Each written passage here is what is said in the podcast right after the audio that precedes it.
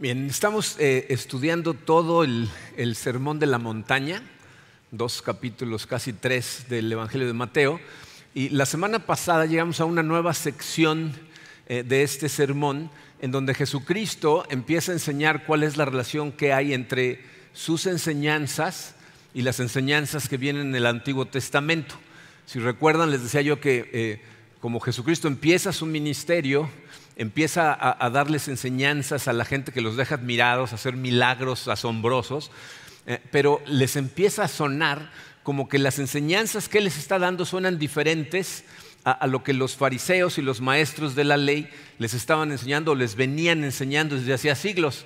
Y entonces empieza a haber un cuestionamiento en sus cabezas preguntándose si este nuevo maestro que acaba de aparecer eh, viene con nuevas enseñanzas que piensa sustituir eh, a las enseñanzas anteriores. Y por eso Jesucristo les hace dos aclaraciones.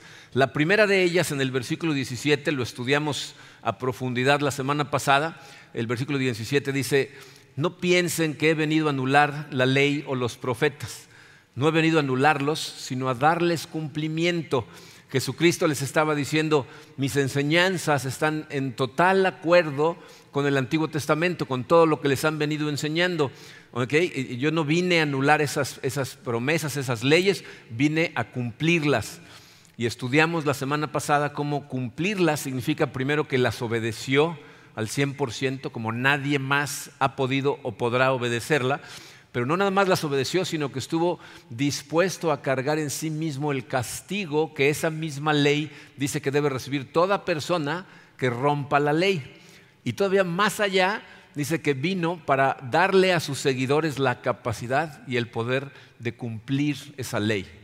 La, segunda aclaración la vamos a ver la semana que entra, la mencioné brevemente la semana pasada en el versículo 20, Jesucristo les dice que el problema no es la ley, el problema es cómo la han estado enseñando los fariseos.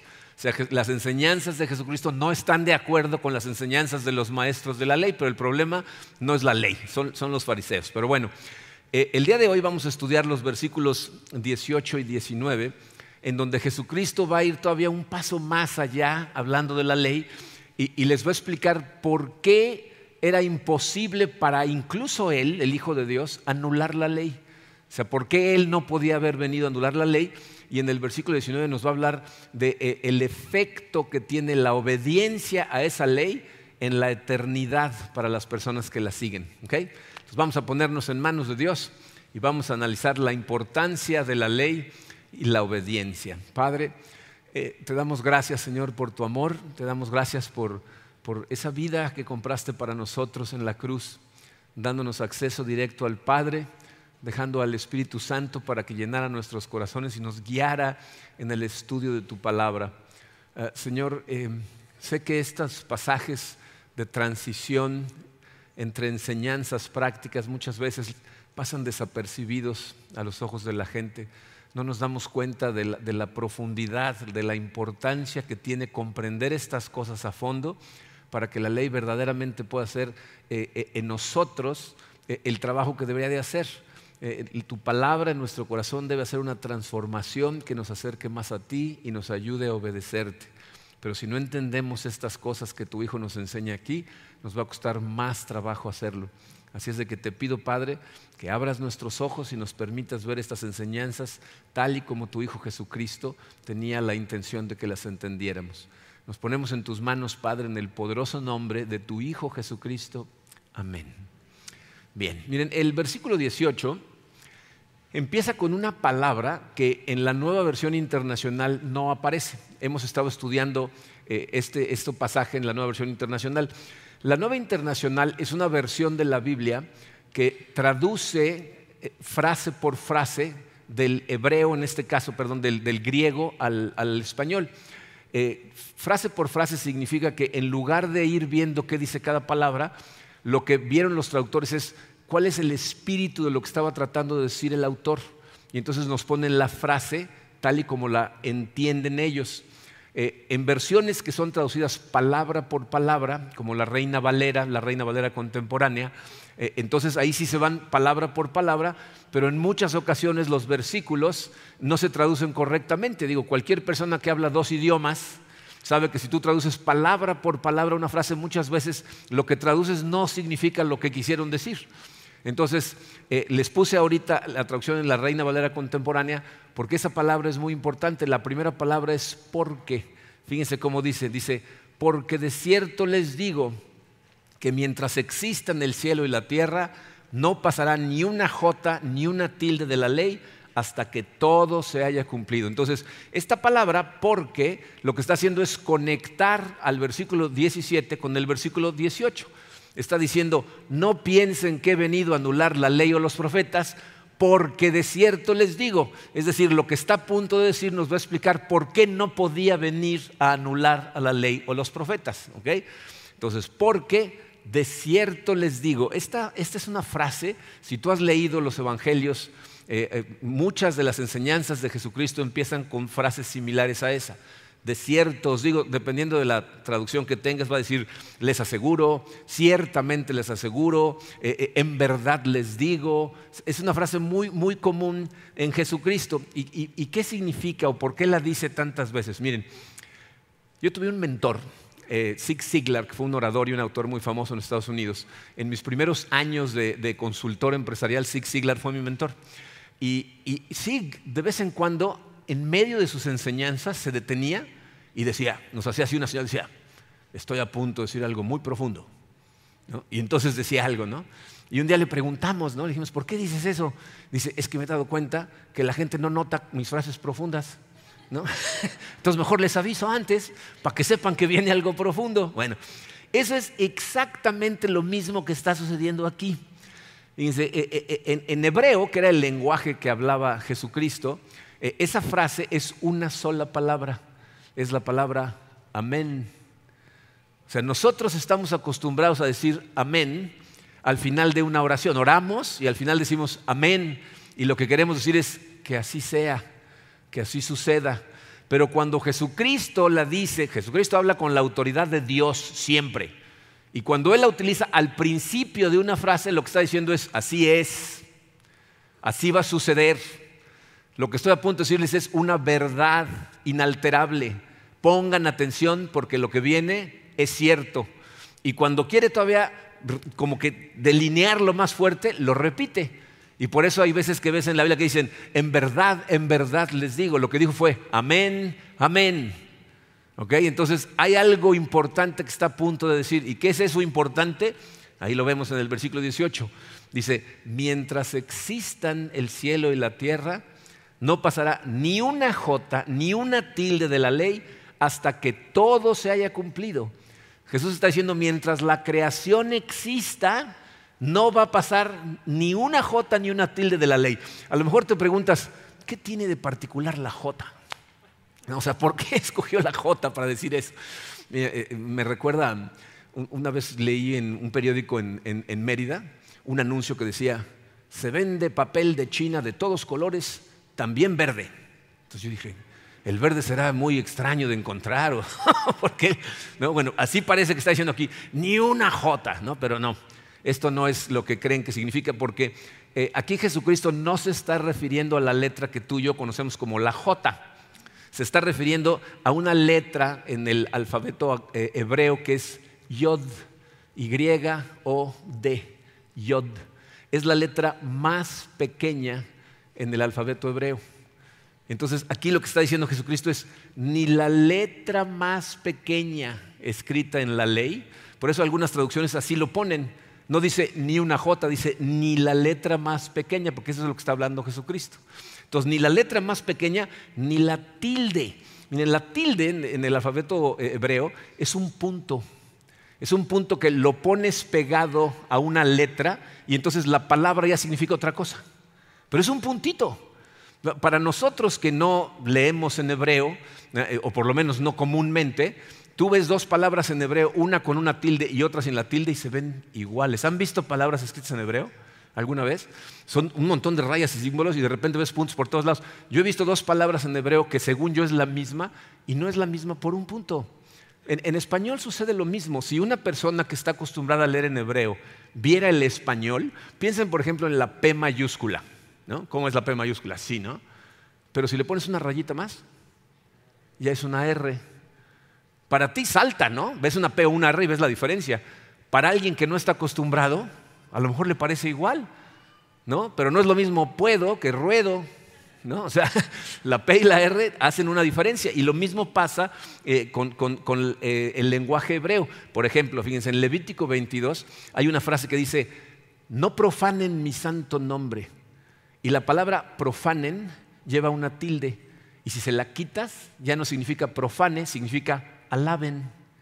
Entonces, si le quitas la tilde, dice, no alaben mi santo nombre. O sea, lo contrario de lo que está tratando de decir. ¿Okay? Entonces, está hablando de las cosas más pequeñitas. Entonces, lo que está sucediendo aquí es que Jesucristo, en un lenguaje que para los que lo están escuchando es muy claro, les está diciendo, hasta que el fin de los tiempos suceda, ni la parte más pequeña de la ley va a dejar de ser vigente. Y por eso nadie la puede anular porque va a seguir vigente hasta que la creación desaparezca.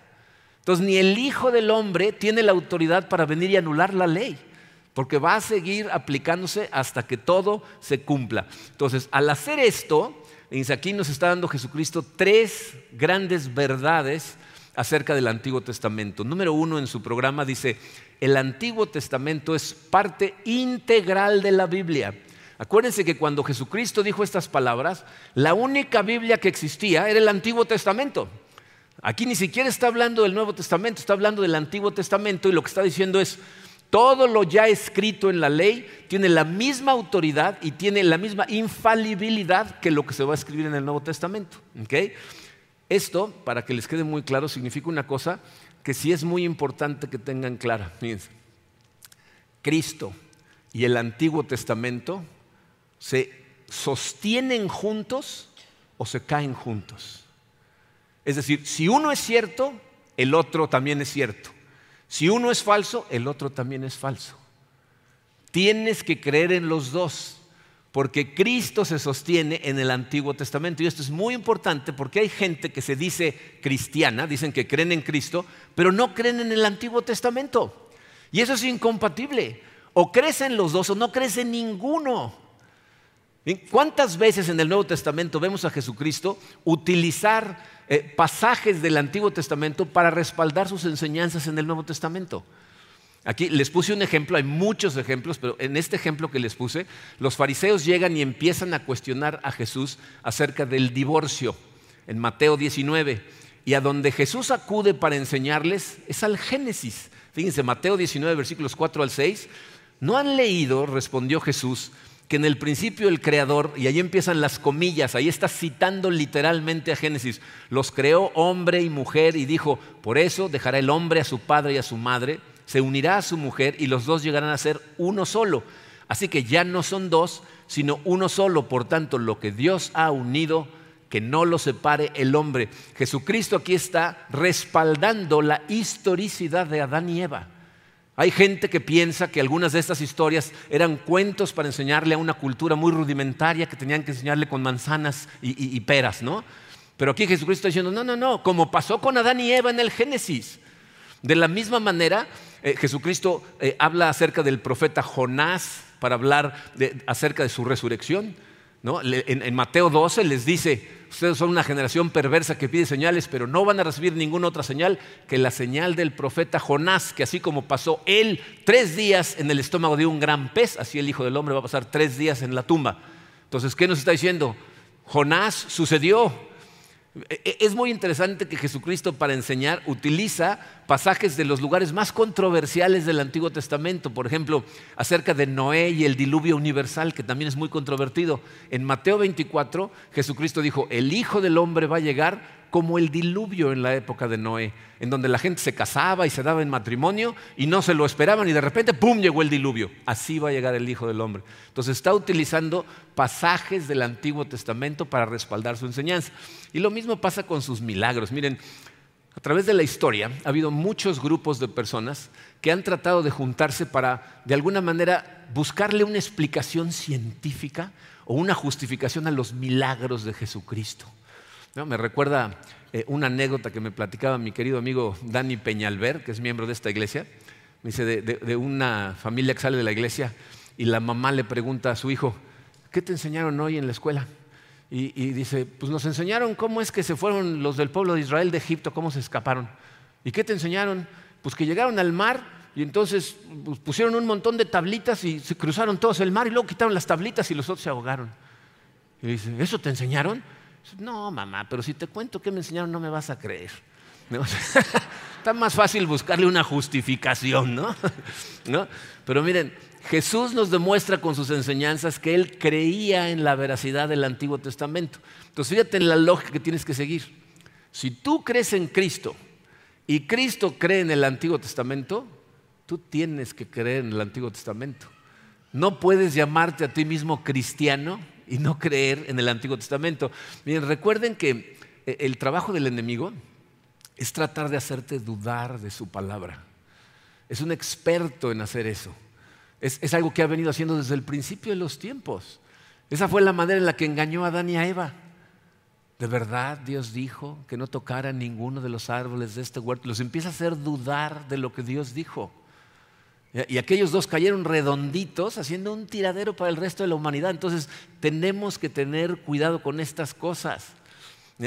Yo creo que, miren, una de las cosas que sucede conforme empezamos a avanzar en nuestra madurez espiritual es que conforme más creces, más te das cuenta de que tu mente no tiene la capacidad de entender a Dios en toda su profundidad.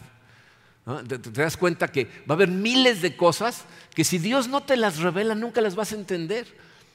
Pero solo porque no las entiendas, significa que son falsas. Cristo creía en ellas entonces acuérdate, el Antiguo Testamento tiene la misma autoridad, es igual de infalible que el Nuevo Testamento. En segundo lugar, aprendemos que hay una armonía, dice el número dos en su programa, hay una armonía esencial entre el Antiguo Testamento y el Nuevo Testamento. ¿Cómo están armonizados esos dos? Fíjense, Jesús dijo eh, en el pasaje que acabamos de leer que él había venido a darle cumplimiento a la ley y a los profetas, es decir, cumplimiento a todo el Antiguo Testamento. Su ministerio fue darle cumplimiento al Antiguo Testamento. Entonces piensa qué es el Nuevo Testamento. El Nuevo Testamento no es otra cosa que una compilación de todas las cosas que Jesús hizo y todas las cosas que Jesús enseñó. Entonces, si todo lo que Cristo hizo y enseñó fue para cumplir todo lo que se había escrito en el Antiguo Testamento, entonces evidentemente hay una unidad y una armonía entre los dos testamentos. Todo en el Antiguo Testamento, si lo analizas, apunta hacia alguien que está afuera del Antiguo Testamento. Todas las promesas apuntan hacia una persona que solamente aparece en el Nuevo Testamento. Y todo lo que pasa en el Nuevo Testamento es la revelación de todo lo que se escribió en el Antiguo Testamento. En otras palabras, tanto el Antiguo Testamento como el Nuevo Testamento nos dan la misma revelación. Están revelando a la misma persona. Una manera de entender esto, que leí esta semana que está muy interesante, me dice, imagínate al Antiguo Testamento como una rosa que todavía es un botón, todavía no abre. Y el Nuevo Testamento es la rosa totalmente abierta. No puedes entender la rosa abierta sin el botón. Y sin el botón nunca hubiera habido una rosa abierta. O sea, es la misma flor en dos fases diferentes de crecimiento. Y no puedes entender uno sin el otro. Es el mismo Dios que escribió los dos, e, el mismo Salvador es el tema principal de los dos y la misma salvación es el asunto más importante que tocan ambos testamentos. ¿Cómo? Dice, los santos del Antiguo Testamento se salvaron porque pusieron su fe en la promesa de un Salvador prometido.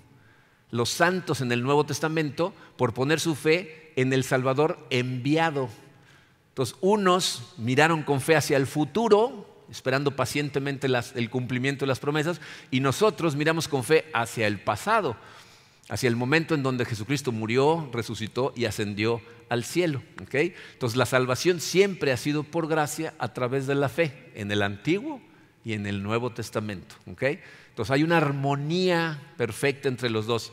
Y tercero, dice, en ambos testamentos encontramos tanto la ley, como la gracia. este es otro punto muy importante porque hay personas que quieren de alguna manera separar los dos testamentos de una manera tan drástica porque no pueden ver la gracia en el Antiguo Testamento y no quieren ver la ley en el Nuevo. ¿No? Es gente que dice, no, no, entonces no había gracia, nada más había ley y ahora ya no hay ley, ¿no? ahora nada más hay gracia. pero ese no es el caso.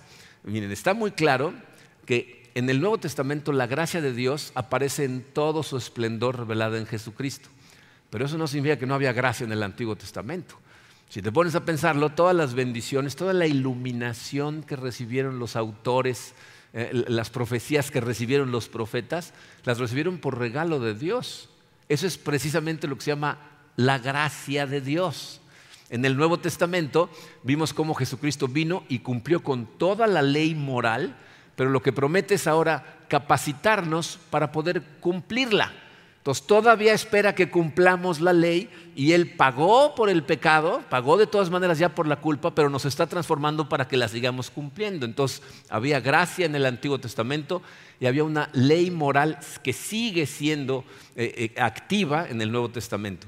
Miren, si, tú estás empezando tu caminar como cristiano, eh, no pienses que lo que estoy diciendo es que ser cristiano significa desarrollar una fuerza de voluntad que te permita obedecer toda la ley perfectamente. La gracia de Dios se muestra en el hecho de que Jesucristo murió por nosotros para satisfacer las demandas de la ley y darle a sus discípulos la transformación necesaria tanto para cumplir la ley como para regocijarte en ella. O sea, que te llene de gozo cumplir la ley.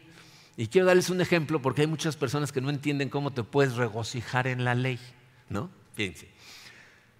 ¿Cuántos de ustedes consideran el domingo su día favorito? Están esperando a venir a la iglesia para convivir con la familia y recibir palabra y te encanta venir los domingos. Levanten la mano. Se voltean a su alrededor. Vean la cantidad de personas que contestaron que sí. Bueno, ¿están conscientes que apartar un día para honrar al Señor es un mandamiento? Es parte de la ley. O sea, parte de la ley es aparta un día para venir y honrar al Señor con todo tu corazón. Y a lo mejor hubo un momento en tu vida en que tú decías, otra vez vamos a ir el domingo, pero ¿qué no acabamos de ir? ¿no? y ahora vienes con gozo, ahora vienes con gusto, ahora estás esperando el domingo. ¿no? ¿Qué significa eso? Que ya aprendiste a regocijarte en esa ley de Dios y Dios dice, todas las leyes, si, si me dejas transformarte, te vas a regocijar igual las vas a cumplir con gozo, porque esa es la promesa que hizo Cristo desde Ezequiel que hemos visto más de una vez. Te voy a quitar ese corazón de piedra, te voy a dar un corazón de carne, voy a poner la ley ahí, te vas a regocijar obedeciéndola.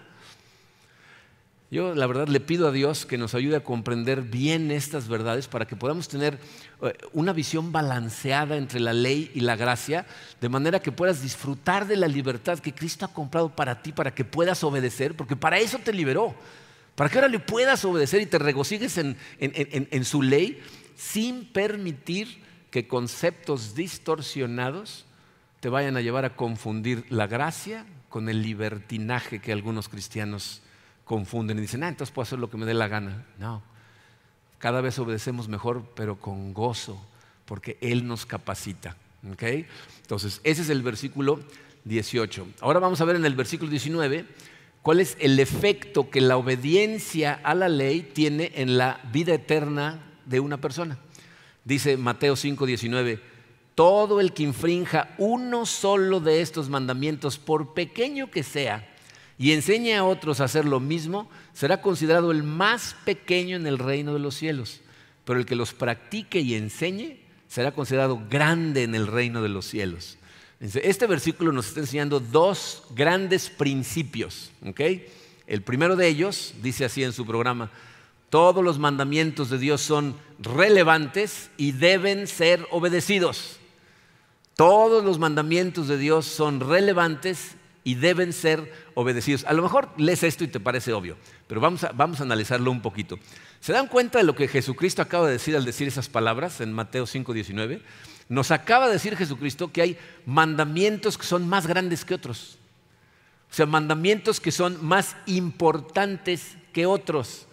Para entender por qué les está diciendo esto a los judíos, tenemos que viajar en el tiempo y ponernos en los zapatos de los que lo están escuchando.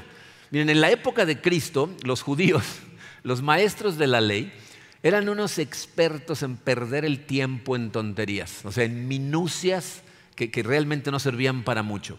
Eh, por ejemplo, no sé si sabían esto, pero los maestros de la ley se pusieron a contar cuántos mandamientos negativos había. No hagas esto y cuántos positivos. Haz esto. Los negativos eran 365, uno para cada día del año. Y había 248 mandamientos positivos, en total 613 mandamientos. Y luego se pusieron a debatir entre ellos cuáles eran más importantes que otros. A ver cuáles tenían que darle más importancia. Por eso, en Mateo 22, recuerdan que le preguntaron a Jesucristo, Maestro, ¿cuál es el mandamiento más grande o más importante de la ley? ¿Alguna vez se habían puesto a pensar en lo que le estaban preguntando? Dinos cuál es el mandamiento más importante, como diciendo, ¿cuál tenemos que cumplir? Y yo hubiera esperado que Jesús le dijera, ¿cómo que cuál? Todos, ¿no? O sea, pero no, les contesta. ¿Y se acuerdan qué contesta? Dice, el primero y más importante es amarás a Dios con todo tu corazón, con toda tu alma y toda tu mente. Y el segundo se parece a este, ama a tu prójimo como a ti mismo. Entonces, en palabras de Jesucristo, los dos mandamientos más importantes, son dos los más importantes y van en orden. Primero es amar a Dios y luego a tu prójimo. Entonces, sí hay diferencia de importancia en los mandamientos.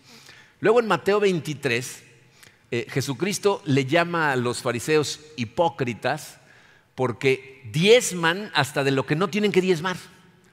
Les dice, ustedes diezman hasta, hasta, de las especias que hay en la cocina de su casa. ¿No? Si abres el refrigerador y ves ahí cilantro, bueno, 10% del cilantro lo voy a llevar a la iglesia, ¿no? eso es lo que están haciendo ellos. Pero fíjense lo que les dice, versículo 23, pero han descuidado los asuntos más importantes de la ley, tales como la justicia, la misericordia y la fidelidad debían haber practicado esto sin descuidar aquello. Entonces, de acuerdo a Cristo, diezmar es importante, pero más importante es actuar con justicia, con misericordia y con fe. Y si en este momento lo que estás diciendo es, sí, ya no tengo que diezmar, estás equivocado. Porque Jesucristo claramente dijo, tienes que hacer esto sin descuidar aquello. ¿Ok? Entonces, el punto que está tratando de recalcar aquí y en Mateo 5, 19 es que ah, sí, algunos mandamientos son más importantes que otros relativamente, es decir, solo en comparación a otros mandamientos, pero ninguno de ellos es irrelevante. Ninguno es irrelevante y por lo tanto tenemos que esforzarnos por cumplirlos todos, sin importar si son importantes o son pequeños. O sea, tú y yo no podemos ser selectivos para escoger qué mandamientos sí obedecemos y cuáles no ¿Por qué no podemos ser selectivos? Tres razones. Les puse en su programa. Primero, porque todos los mandamientos provienen de la autoridad soberana de Dios. Los mandamientos eh, no los hace importantes la consecuencia que puedas recibir o causar cuando los rompes. Lo que los hace importantes y relevantes es que el que las dijo fue Dios.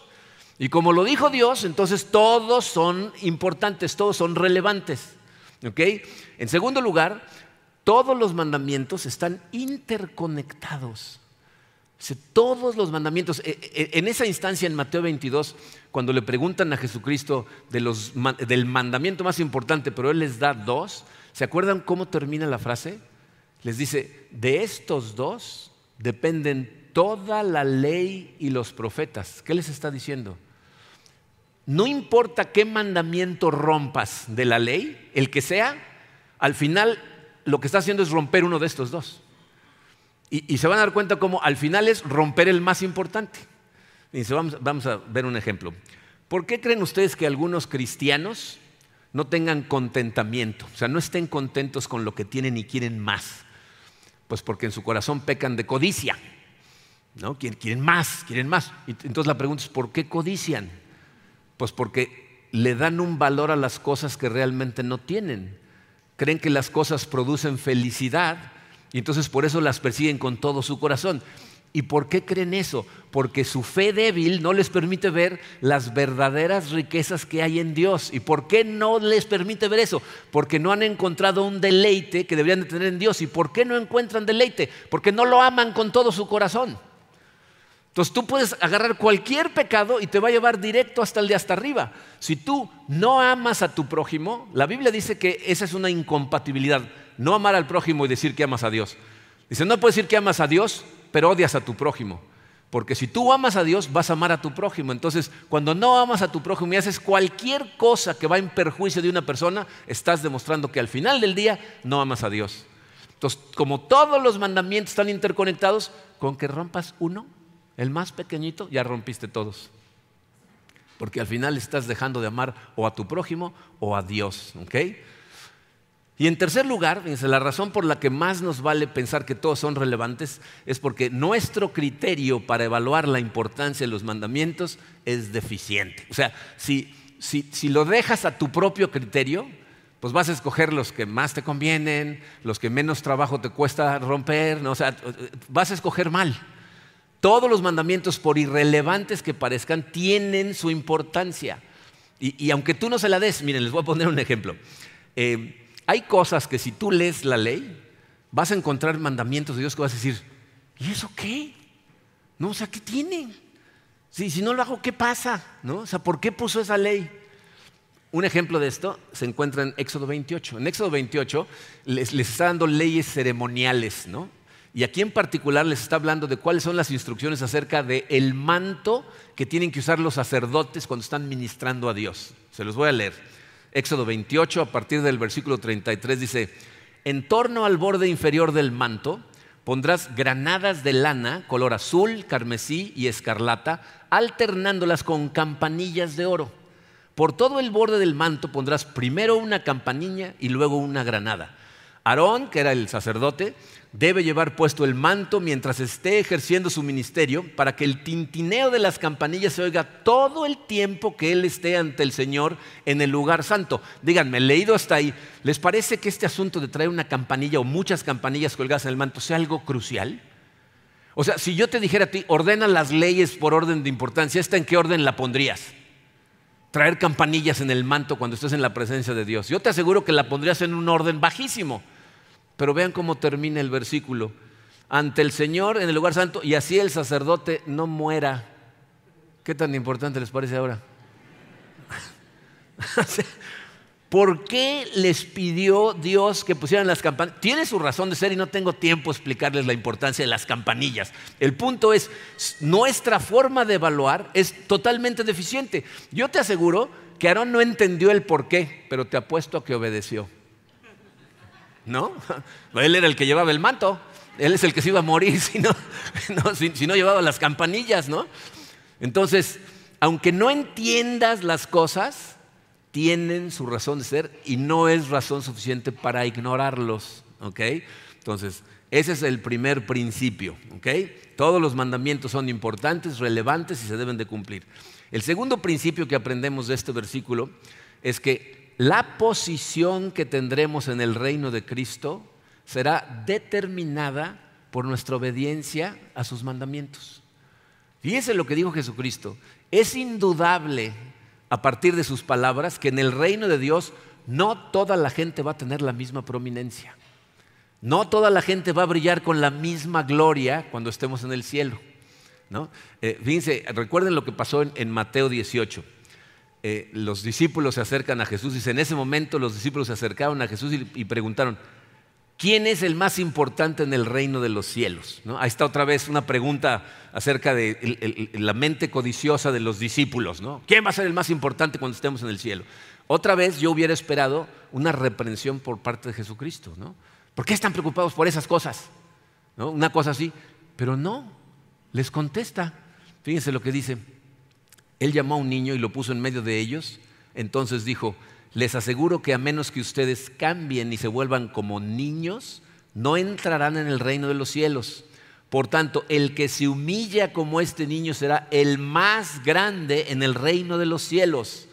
Dice, los discípulos al hacer esa pregunta muestran por un lado que tienen fe en Cristo, porque ellos están convencidos que Él es el Mesías y que un día van a estar todos en el reino de los cielos. Pero por otro lado nos demuestran que sus preocupaciones son totalmente pecaminosas porque su preocupación más importante es ¿y quién va a tener la casa más grande? ¿Quién va a tener la posición más importante? Pero la respuesta de Jesús nos dice mucho. Dice, les aseguro que a menos que cambien, ustedes no van a entrar. Si no cambian y se vuelven como este niño, no entran. O sea, Jesús les está diciendo, ustedes hablan como si ya tuvieran la certeza de que están adentro. Pero de una vez les voy a decir, si no cambian eh, eh, esa actitud codiciosa en sus corazones y se vuelven humildes como este niño, los niños tienen una humildad especial en donde saben que necesitan ayuda. Si no son ayudados, ellos no se pueden ayudar a sí mismos. Dicen, si ustedes no cambian y se vuelven humildes como este niño, ni siquiera van a entrar. ¿Qué les está diciendo? Les está reforzando una enseñanza que ya vimos. Dichosos los humildes porque de ellos es el reino de los cielos. Lo refuerza aquí.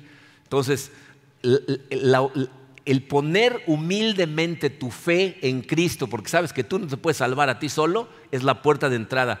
Pero el nivel de humildad con el que obedeces su palabra te da la posición. En el reino de Dios, los parámetros de, posicionamiento son muy diferentes a los que tenemos en la tierra. ¿no? Entonces, lo que está diciendo aquí en Mateo 5:19 es: los que obedecen los mandamientos y enseñan a otros a obedecerlos van a ser vistos como grandes en el reino de los cielos, pero los que no obedecen los mandamientos, aún los pequeños, y le enseñan a otros a no obedecerlos, entonces van a ser pequeños en el reino de los cielos. Sé consciente de que le está hablando a cristianos. La obediencia en ningún lugar en la Biblia nos dice que va a ser la manera de entrar al cielo. Es por gracia, por fe, por gracia. Es un regalo de Dios a través de nuestra fe. Pero ya que estás en el reino de los cielos, ya que pusiste tu fe en Cristo, entonces tu reputación delante de Dios va a depender de tu obediencia, sin importar si la obediencia fue a mandamientos grandes o pequeñitos. El que va a asignar esas diferencias es Dios. ¿En qué consisten esos honores? Pues tristemente no sabemos a ciencia cierta en la Biblia no nos dicen exactamente qué significa que Dios nos va a honrar, pero va a ser algo maravilloso cuando Dios mismo sea el que te honre en el cielo. Y miren, la gente normalmente pensamos que va a ser la gente que hizo grandes cosas para Dios los que van a ser honrados en grande. Si la gente hizo grandes cosas para Dios en total obediencia a Dios y para su gloria, sí van a ser honrados en grande. Pero piensen en la cantidad de gente que hace muchas cosas, pero no para la gloria de Dios, sino para su propia gloria, para enriquecerse, para hacerse popular, para hacerse famoso.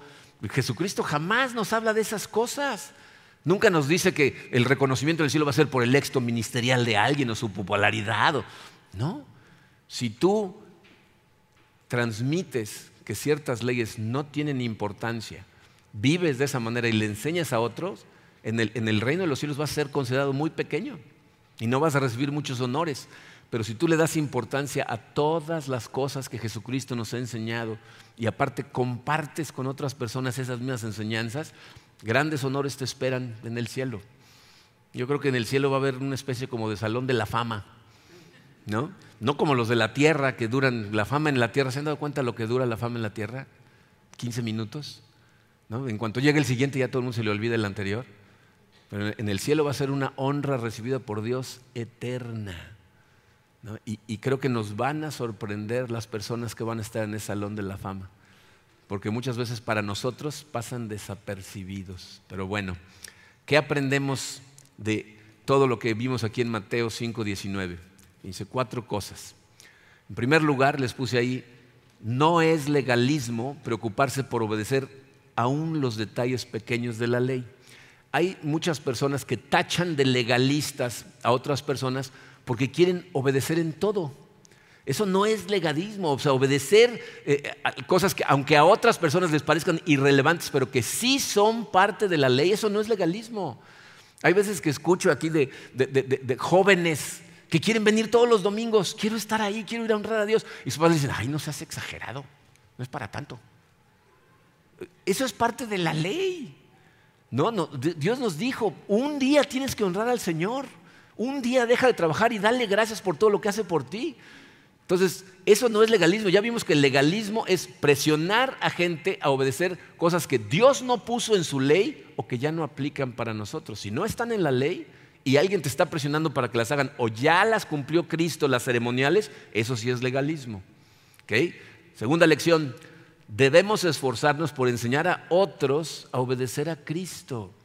Jesús nos enseñó, cuando vimos las, eh, después de las bienaventuranzas, que tenemos que ser una luz para el mundo. Ahí nos estaba diciendo, tu ejemplo tiene que enseñarle a los demás. No nada más cómo te portas cuando estás aquí en la iglesia. ¿Cómo te portas en tu trabajo? ¿Cómo te portas cuando estás en tus hobbies? ¿Cómo te portas el 15 de septiembre a medianoche? ¿No? O sea, esas cosas son un ejemplo para la gente que está a tu alrededor. Entonces, con nuestro ejemplo, pero también con nuestras palabras. Por eso aquí en la iglesia tenemos abiertas muchas formas de enseñarle a la gente. Tenemos clases, tenemos grupos para hombres, mujeres, niños, jóvenes, porque uno de nuestros llamados es a enseñarle a la gente a obedecer a Cristo. ¿Okay? En tercera, tenemos que aprender a evaluar a la gente con el mismo criterio que Dios utiliza. Miren, eh, claramente vemos en la Biblia cómo Dios no honra a la gente nada más porque son ricos, poderosos o famosos. Y no estoy diciendo que el que tú seas rico, poderoso o famoso te descalifica en lo más mínimo. Hubo personajes en la Biblia que fueron muy ricos, ¿no? económicamente millonarios. Abraham, por ejemplo, era un hombre que tenía mucho dinero. Pero lean la historia de Abraham. Abraham era obediente hasta el punto que cuando Dios le dijo, sacrifica a tu hijo Isaac, luego un ángel lo tuvo que detener porque estaba a punto de sacrificarlo. Entonces no es la riqueza, la fama o el poder, es la obediencia a Dios. Entonces, ¿cuáles son los criterios con los que tú escoges a tus amigos? ¿Por qué son? Tu familia no la escoges tú, te la dio Dios, pero a tus amigos los escoges tú. Entonces, ¿por qué escoges a los amigos que escoges?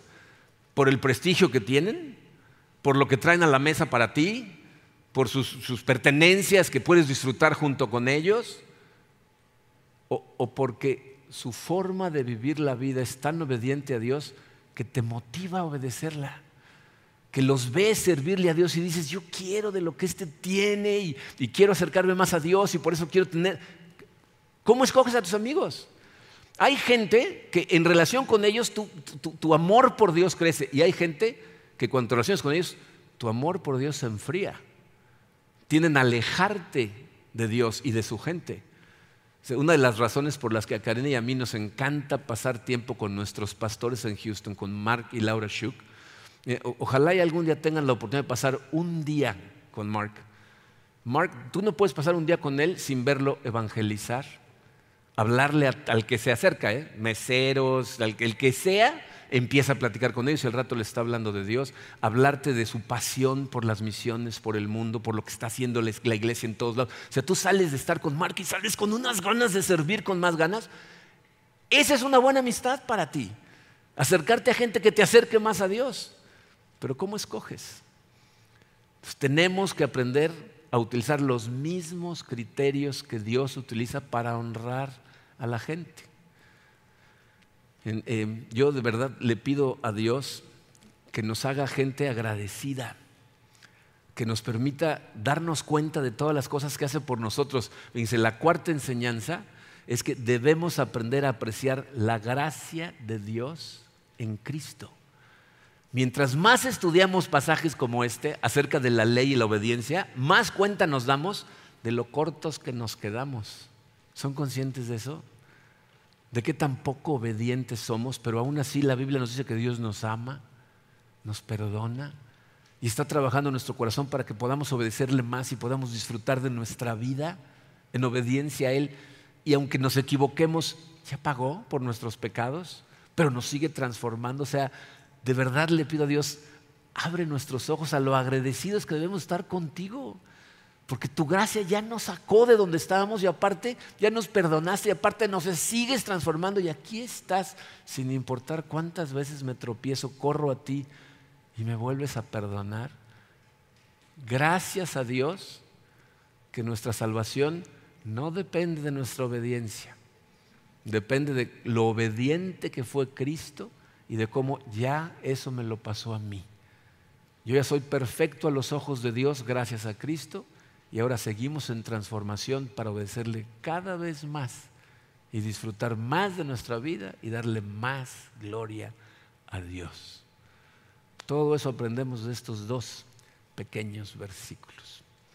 Vamos a darle gracias a nuestro Padre. Señor, eh, no hay forma de agradecerte todo lo que hiciste por nosotros en la cruz, lo que has venido haciendo desde el principio de los tiempos, Señor, porque sabemos que este fue tu plan desde un principio. En Génesis ya nos estabas prometiendo que un día iba a llegar nuestro Señor y Salvador Jesucristo a morir en la cruz por nosotros y hacer todo esto que hemos estado estudiando. Te damos gracias, Padre. Te pido, Señor, que nos hagas gente humilde, que nos abras los ojos, que seamos conscientes de que tu ley tiene su razón de ser, de que es importante que la cumplamos, pero lo más maravilloso es que si nos acercamos a ti, tú transformas nuestro corazón y cada vez lo vamos a disfrutar más. Gracias, Señor. Gracias por haber planeado las cosas de esta manera. Señor, eh, ayúdanos a tener un corazón como el tuyo, a ver a la gente como tú la ves, amar a nuestro prójimo realmente y amarte a ti con todo el corazón y a siempre recordar que todo lo que tenemos es por tu gracia. Gracias, Padre. En el poderoso nombre de tu Hijo Jesucristo te agradecemos. Amén.